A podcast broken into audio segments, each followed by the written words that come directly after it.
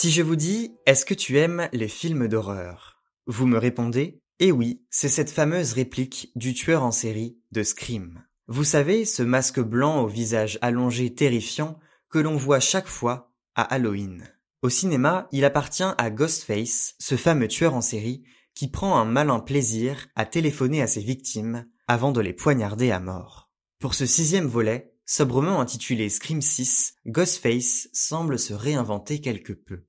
Les réalisateurs Tyler Gillette et Matt Bettinelli-Holpin lui ont fourni un nouveau terrain d'attaque, New York. Et le problème des grandes villes, c'est que vous pouvez crier, mais pas sûr qu'on vous entende.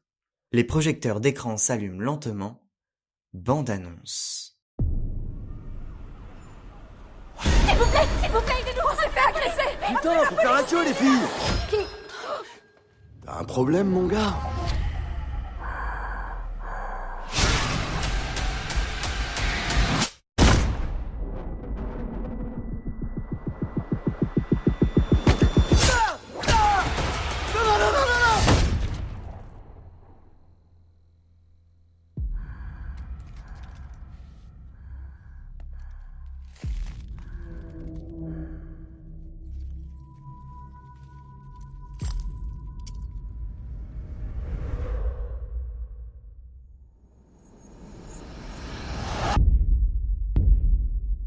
Je vis avec ce secret.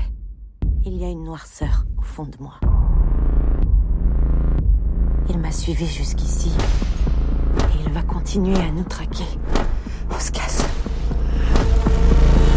On a un passé en commun. Il est différent des autres Ghostface. C'est quoi cet endroit? Un sanctuaire. On l'attire ici. Et là, on le bute. Allô?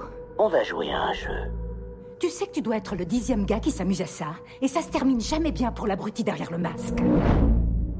Peut-être. Mais il n'y en a jamais eu un comme moi, Gail.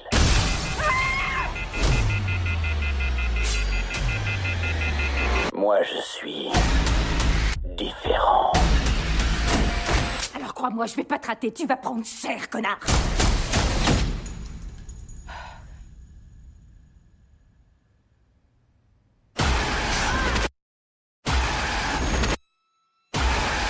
C'est moi que tu veux.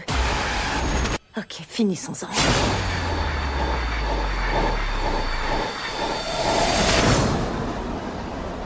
Les gars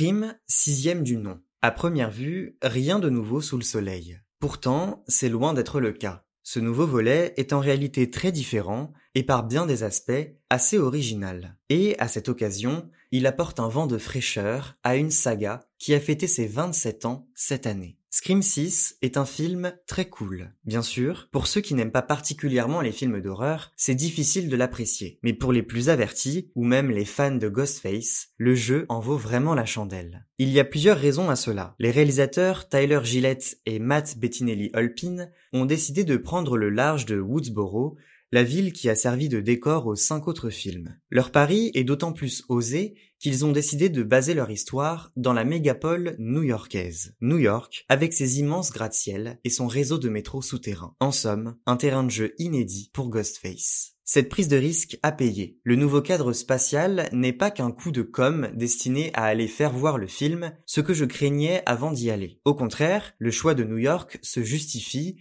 et s'accorde bien à l'intrigue. C'est d'ailleurs un élément qui distingue ce film des précédents. Car quand un tueur en série vous attaque dans une maison ou dans un appartement, ce n'est pas vraiment la même chose. Disons que les chances de s'enfuir d'un appartement sont bien moindres que pour une maison. Les personnages le réalisent à leurs dépens au long du film. Comme espace clos et cloisonné, l'appartement apparaît à l'écran en tant que représentation du destin scellé de ses occupants. Une configuration qui pourrait d'emblée faire passer Ghostface pour le grand gagnant de l'histoire. Mais il ne faut pas parler trop vite, car les personnages du film ont de la ressource et m'ont semblé même plutôt débrouillards. Disons-le clairement, ce Ghostface est différent des autres, ne fait plus du couteau son arme fétiche, et fait dans le sang encore et encore plus. On sent, dès les premières minutes du film, que ce volet Scream n'est pas comme les autres. La scène d'introduction, qui dure un bon quart d'heure, ce qui est inhabituel, est marquante parce qu'elle ne reproduit pas ce qui s'est fait dans les cinq autres films. Mais comme tout slasher qui se respecte, Scream 6 n'est pas avare en scènes bien gore,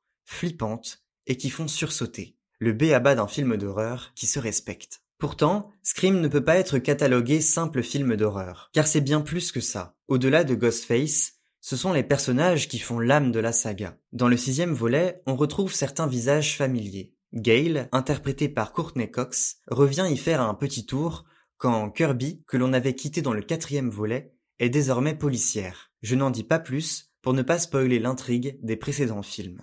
Un détail qui a quand même son importance, il est préférable d'avoir vu les cinq premiers volets avant d'aller voir Scream 6, car le principe même de la saga, c'est d'entretenir le mythe du tueur au masque par des clins d'œil aux films précédents. Vous l'aurez compris, à travers cet épisode d'écran, j'espère aussi bien donner envie à ceux qui ne connaissent pas cette saga de la découvrir. Du côté de l'intrigue, le tout est plutôt bien ficelé. Le rythme et le dynamisme du film s'en ressentent. Les acteurs sont plutôt convaincants, surtout Melissa Barrera, dans le rôle de Sam Carpenter, l'héroïne du cinquième film, de retour. J'ai par contre eu un peu plus de mal avec le jeu de Jenna Ortega, souvent trop forcé. Toutes les scènes où Ghostface apparaît sont réussies. Elles m'ont fait bondir de mon siège plusieurs fois, mais je n'ai pas quitté l'écran des yeux. Bien sûr, il y a aussi des scènes plus tranquilles où les personnages réfléchissent à l'identité du tueur. En fait, j'ai fait comme eux. Avant d'entrer dans la salle, j'étais déterminé à trouver le fin mot de l'histoire pendant le film, en m'aidant des indices laissés par-ci par-là dans quelques scènes. Je voulais absolument trouver le coupable avant la fin,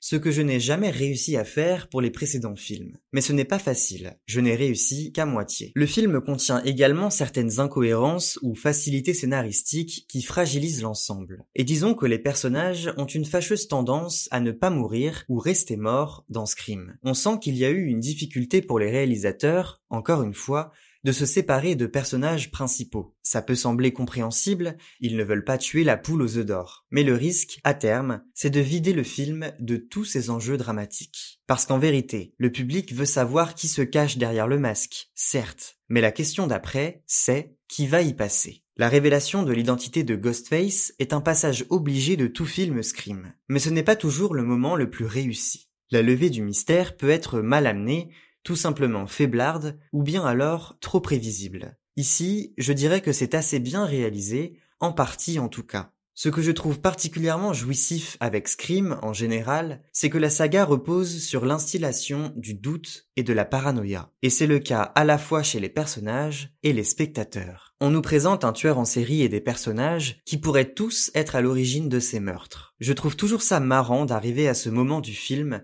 où personne ne fait confiance à personne et où chacun s'accuse. Et vraiment, il n'y a que dans les dix dernières minutes que le doute se lève enfin dans un rebondissement ultime. Le problème avec cette façon de faire, c'est que, d'accord, le spectateur est tenu en haleine, mais souvent, la scène de fin n'est pas vraiment réussie. C'est le cas pour Scream 6, malheureusement. La révélation fait son effet, mais la minute d'après, le reste s'emballe. La fin m'a semblé trop précipitée et brouillonne. Comme si une cocotte minute explosait avec force et faisait tout basculer sur son passage. Elle est intense, certes, mais elle est aussi, à l'image du film, différente de ce qui s'est fait précédemment.